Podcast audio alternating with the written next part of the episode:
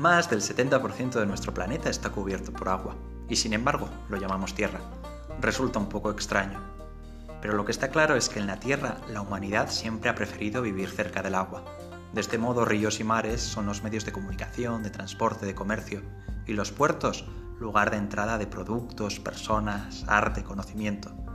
Pero también es el punto de salida hacia la navegación, a lo desconocido, a la adversidad, Incluso hoy decimos navegar para referirnos a las búsquedas en Internet, porque navegar es una palabra que forma parte de nuestro lenguaje mágico.